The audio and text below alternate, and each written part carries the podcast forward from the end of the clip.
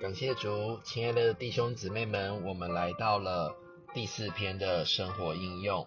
在腓立比书三章十二节，使徒保罗说：“我乃是竭力追求，或者可以取得基督耶稣，所以取得我的。”取得一词呢，乃是有赢得、抓住或是具有的意思。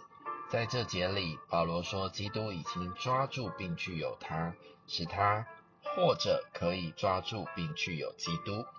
当保罗还是大树的扫罗，正在往大马色的路上要去捉拿在基督里的信徒时，主耶稣就从诸天下来抓住了他。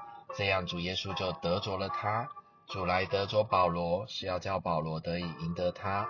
赢得基督的路，乃是要认识基督并他复活的大能。因为复活呢，是比死更有能力。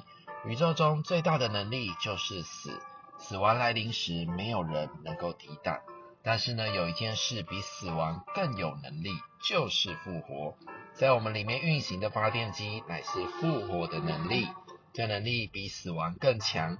我们若被致死，复活的大能会带我们脱离死亡。基督永远不能被死拘禁，他是神，也是复活。